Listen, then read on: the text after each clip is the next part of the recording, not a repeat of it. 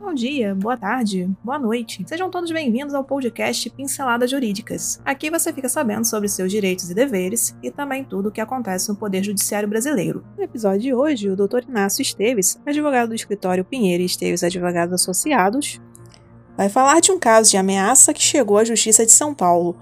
Um cliente foi ameaçado por um funcionário armado dentro do próprio estabelecimento comercial. Devido à conduta do funcionário, o estabelecimento deve indenizar o cliente? E qual o valor a ser indenizado? Então aumente o som e boa audição.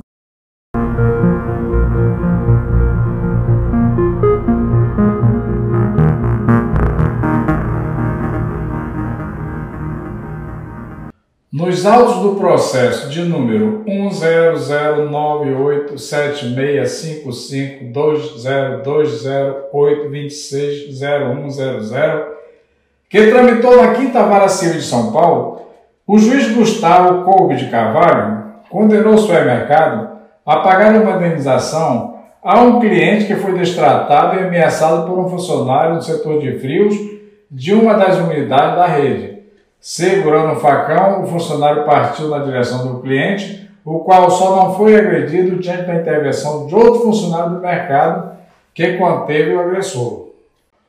O cliente alegou que, diante do ocorrido, sofreu constrangimento, risco de vida e abalo psicológico que demandam compensação por parte do mercado.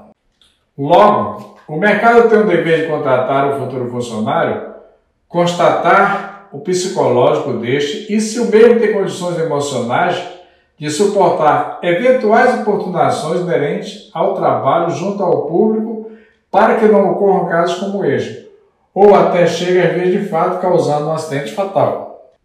Para atenuar o sofrimento da vítima e desestimular este tipo de conduta em outros funcionários da rede, o magistrado fixou a indenização em 15 mil reais. E por hoje é só. Agradecemos sua atenção e esperamos ter lhe ajudado com este conteúdo. Toda semana são lançados dois novos episódios. Este podcast tem o apoio técnico-jurídico da Pinheiro Esteves Advogados Associados e o apoio tecnológico digital da Clã Soluções Digitais. Para conhecer mais, os links estão na descrição. Até o próximo episódio.